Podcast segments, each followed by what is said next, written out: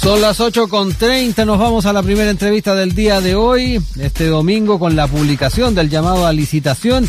Metro de Santiago reactivó los proyectos de la línea 8 y 9, que respectivamente buscan acortar los tiempos de viaje entre Providencia y Puente Alto y desde el centro de Santiago a La Pintana. Bueno, una ampliación de la red que se había postergado debido a la reconstrucción de estaciones tras el estallido social y también por las dificultades que generó la pandemia. ¿Cuál va a ser el impacto de estas nuevas líneas? Bueno, se lo vamos a consultar al experto en eh, transporte urbano, académico también de la USACH, parte del campus USACH, Rodrigo Martín. Muy buenos días, Rodrigo, ¿cómo estás? Muy buen día, Daniela. Muy, buen día, Rodrigo. ¿Cómo están ustedes? Muy bien. Muy bien. Gracias por estar con nosotros tempranito. Sí, pues. ¿eh? Acostumbrado a estar en las tardes, pero hoy día estamos bien tempranito conversando contigo, em, Rodrigo. Y bueno, importante el poder ir analizando algunos aspectos de, este anuncio y, aclarar algunas cosas. ¿ah? Si con esta licitación de, la parte técnica de estos proyectos se dan ya pasos importantes para tener ambas líneas inauguradas tal vez el año 2030. Sí, mira, es un anuncio súper interesante porque esta cosa se, ya se trató de licitar en un momento y se declaró desierta. Ahora eh, va de nuevo, digamos, y hay que ver cómo va a andar esta licitación. Pero son anuncios súper importantes. Creo que la línea 8 y 9 tienen impactos bien grandes en sectores de la ciudad que hasta el momento han quedado un poquitito postergados. Pensando en la línea 9, el sector de La Pintana, ¿verdad? No tanto la 8, pero de todas maneras el sector de Daniel Sorbía, digamos, Fuente Alto eh, tienen movilidad y eso eh, va a ser importante respecto a la línea 8 también.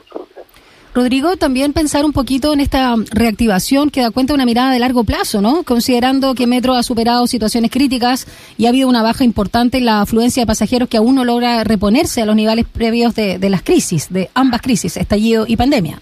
Sí, mira, yo creo que eso hay que mirarlo desde varios puntos de vista. O sea, lo primero es que en algún momento vamos a volver a una movilidad relativamente más normal. Yo creo que ya estamos en cierto nivel de recuperación, está empezando a subir. Estas dos líneas que se están planteando tienen que ver con temas de movilidad. Estamos pensando en un rango de dos millones de personas que se van a mover, eh, las comunas, la Artesana tiene como 200.000 habitantes, la Florida como 400.000, más todos los usuarios intermedios, entonces tiene un impacto importante en tiempos de movilidad. También hay un segundo impacto que tiene que ver con eh, construcción de la ciudad. Y en realidad a mí eso es lo que me preocupa más, porque cuando uno mira la línea 7, por ejemplo, la 7 tiene impacto, por ejemplo, en, en Renca, que ya asumió ese impacto, ya tenemos ahí una posibilidad de gestión inmobiliaria que ya se está haciendo. Pero cuando pensamos en línea 9, especialmente el sector de Ventana, tenemos grandes baños disponibles en ese sector que todavía están en proceso. Hay áreas de, la pletina, ¿verdad? Sectores donde se han pensado proyectos de vivienda social y se están desarrollando hoy en día y está el tema de los bancos de terrenos para el trabajo, digamos, de nuevos proyectos sociales dentro de Santiago y la línea 9 especialmente va a dar acceso a sectores de la zona sur eh, que, que hay mucho terreno disponible, mucha posibilidad de densificación y ahí aparecen temas vinculados, como es la necesidad de desarrollo de vivienda, el déficit que tenemos en términos de vivienda, y por otra parte también la gestión del terreno de la ciudad, que es algo que hay que pensar con cuidado. ¿Qué va a pasar en esos terrenos? ¿Cómo mm. se van a gestionar? Y eh, es una oportunidad para eh, poder enfrentar con cuidado el tema de la captura de plusvalía, que creo que es algo importante respecto a la línea de metro y que no se ha tomado todavía con demasiada fuerza en ningún lugar. Esta línea nueva va a ser una oportunidad para pensar en el fondo cómo eh, el impacto que tiene en cambio de valor de suelo en esa zona y cómo se podría pensar alguna gestión por parte del Estado para gestionar vivienda social ahí.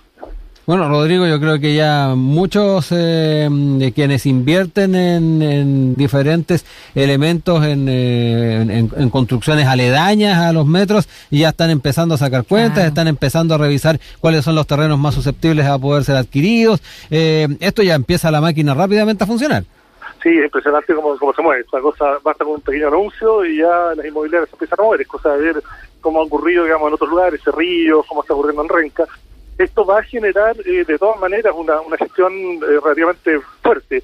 Pensemos que la inauguración de la línea podría ser para el año 2030, más o menos, eso estamos pensando. No, no, es tanto, tanto tiempo más y en términos de inversión, el proceso de ir comprando terreno, funcionando para ese proyecto inmobiliario, toma a veces ese, ese tiempo. Entonces, una inmobiliaria bastante razonable. Por lo mismo, hay que empezar a pensar ahora qué, qué rol va a tener el Estado dentro y cómo eh, en estos momentos hay proyectos, como decía, de, del Banco de Terrenos para Vivienda Social que tiene inversiones y tiene áreas importantes en ese sector.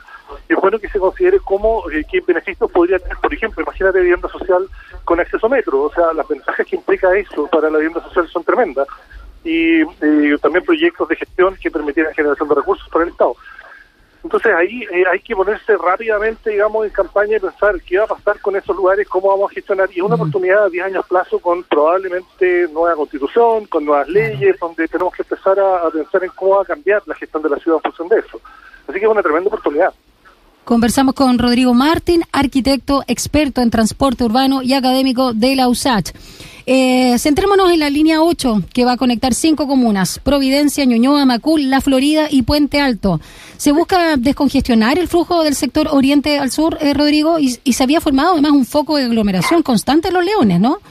Sí, es que tenemos ahí un, área de la ciudad que tiene cantidad importante de habitantes, como, como decía, eh, tenemos La Florida que tiene 400.000 habitantes, y la línea, esta línea 8 va a combinar en, el, en Macul con la línea 4, vamos a tener un cruce que va a permitir una distribución de todo lo que viene de línea 4 hacia la, hacia otra estación, va a generar un flujo eh, más distribuido hacia la línea 1, tal como lo hizo la línea 6 y la línea 3, y eh, va a dar acceso, termina por ahí por el sector del, del eh, mall Plaza Tobalaba, esta zona, como por ese sector, por la Florida. Entonces va a tomar todo el sector un poquito más norte de la Florida.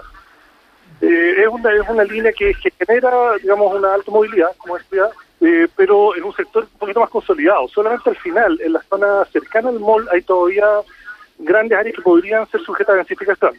Se podría pensarse ahí un nuevo desarrollo, como un nuevo polo de desarrollo inmobiliario en esa zona, pero eh, esa línea va a generar, digamos, capturar una, una zona de densidad relativamente alta y bastante movilidad y va a descongestionar la llegada hacia la línea 1 perdón, va a ayudar también a la línea 3, por lo mismo. Claro. Ahí es importante, Rodrigo, ver también el, la figura de Metro en forma general, en forma global, y de cómo la incorporación de estos nuevos proyectos va ampliando a su vez la red y generando mayores posibilidades de combinación. Eh, uno empieza ya a establecer eh, distintas formas de poder llegar a eh, ir desde un punto a otro, porque la red de verdad que se ha estado diversificando bastante. Sí, sí, de hecho, una de las cosas que en algún momento hemos conversado, ¿verdad?, es que teníamos antes una, un tipo de red que era una red que convergía sobre la línea 1, claro. prácticamente todo, y había que pasar por ahí siempre. Y ahora estamos llegando a una red de malla, que es una red que permite opciones en la movilidad, que uno puede elegir en algún momento tomar, por ejemplo, no sé, pues, la, la zona de fucio, en vez de salir de la línea 1, los cambios que tenemos con Metro Tren también, que son mm. conexiones que existen en la línea 6. Entonces, tenemos un montón de cruces distintos que nos generan una forma de movilidad diferente. Por darle un dato, por ejemplo, si uno revisa la línea de metro de países más desarrollados, Tokio, por ejemplo, que tiene una línea, tiene 23 líneas de metro, uno tiene siempre eh, tres opciones. La opción más rápida pero más congestionada, una más larga, más lenta y una segunda, una tercera opción que permite unas más combinaciones. Siempre tienes opciones y eso permite movilidades mucho más gestionadas por parte de las personas. Hablabas, Rodrigo, al inicio, ¿no? Eh, bueno, respecto de octubre de 2019, previo al estallido también social, Metro ya transportaba casi 3 millones de pasajeros al día y luego bajó, como lo señalábamos, a 200 mil por día laboral. Eh, ¿Cuándo crees que la gente eh, que ya se subió al auto, hay que decirlo, podrían volver al transporte público con, con los índices eh, pandémicos que tenemos hoy? Mira, hay dos escenarios que son complicados. O sea, primero, el, fin definitivo, digamos, del miedo al transporte mm. público, que es algo que va a durar más, probablemente más que la pandemia. Vamos a tener ahí un, proceso que va a ser relativamente largo y que es súper complicado porque se generó una distancia al transporte público que ya era difícil de resolver antes. Teníamos este tema de, de, la, de intereses de usar autos y ahora se ha disparado. Se ha disparado completamente. O sea, tenemos un, un, nivel de uso de autos muy grande y esto genera congestión, contaminación y además un, un problema de todo el transporte público de superficie que lo hace más lento. Entonces tenemos ahí que una, una lucha, digamos, contra este proceso como a distancia que se le ha tomado al transporte público y, eh, y además este tema de la motorización. Eso nos va a tomar un rato y la hipótesis es que esto tenga que ver con un, paso de la pandemia que llegamos a, no sé, seis meses, un año, a un no sé, cierto respecto a esto, que se recupera la situación de salud y que se vuelva a tomar. Pero además de eso va a haber que hacer una campaña súper fuerte mm. en, en, contra del uso del auto porque se disparó, como decía completamente. Hay que pensar ahora medidas mucho más agresivas en contra del auto, como restricciones, tarificación, buscar eh, formas de vía exclusivas bien controladas y bien fiscalizadas, porque el daño que le produce la congestión a todo el sistema de transporte es muy grande y, eso es súper difícil de pelear en contra. Entonces, mm. hay que hacer una campaña fuerte de eso. Ahora, yo yo no creo que, que, sea tan difícil retomar niveles altos de uso de metro, sobre todo porque el metro no se ve tan afectado por el tema de, de, congestión y además eh, hay mucha gente que depende del transporte público de todas maneras. Entonces, mm. superando un poco el nivel de pandemia, yo creo que vamos a retomar niveles de alta densidad en metro muy rápidamente. Es probable que sea luego.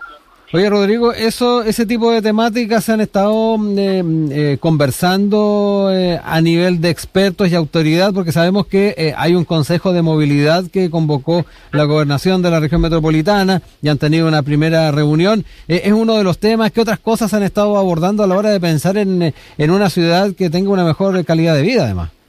Sí, efectivamente, que bueno lo que partimos hace por la semana pasada, la primera reunión del Consejo Asesor del, para el gobernador, Claudio Rego. Somos 25 personas de distintas universidades, entidades públicas, privadas, y somos vamos a estar reuniéndonos periódicamente para asesorar en términos de movilidad en la ciudad de Santiago. Partimos básicamente por, ideas que tienen que ver con prioridades, eh, prioridades respecto esencialmente a transporte sostenible. Estamos viendo temas de cómo enfrentar el tema de la bicicleta, de la combinatoria intermodal con, con sistema de transporte público.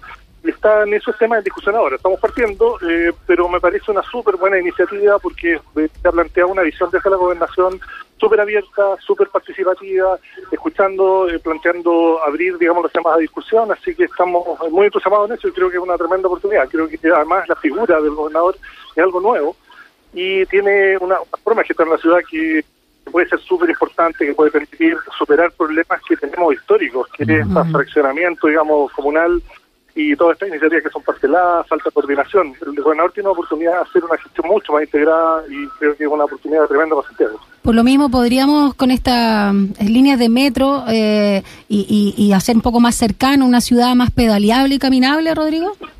Mira, sí, sí, ahora siempre va a ser eh, preferido ciertos sectores. Las líneas de metro pueden tener una accesibilidad desde bicicletas en, áreas relativamente cercanas, no soluciona problemas de mm. movilidad grande en Santiago, pero sí en términos de, sectores más cercanos al metro.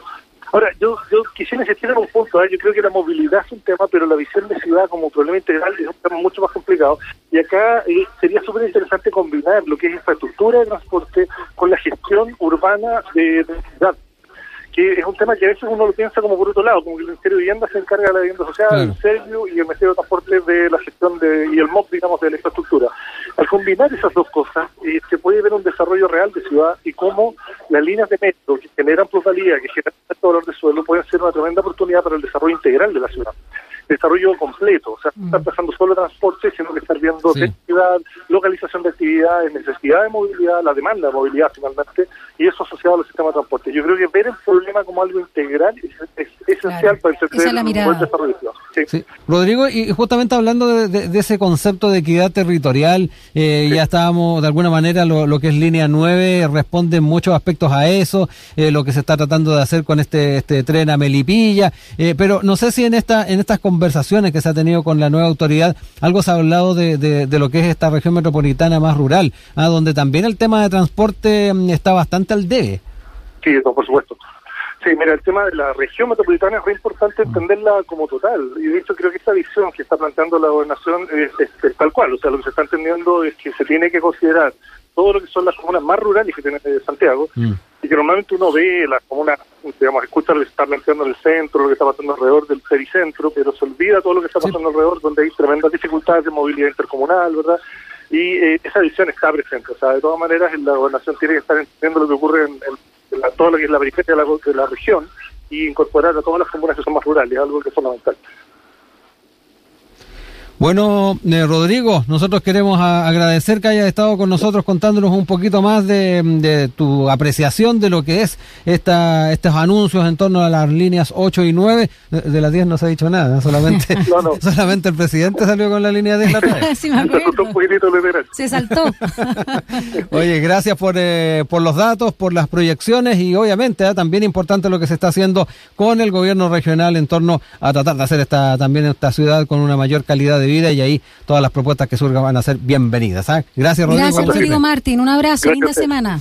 Gracias, un abrazo también. Cuídense. Chao.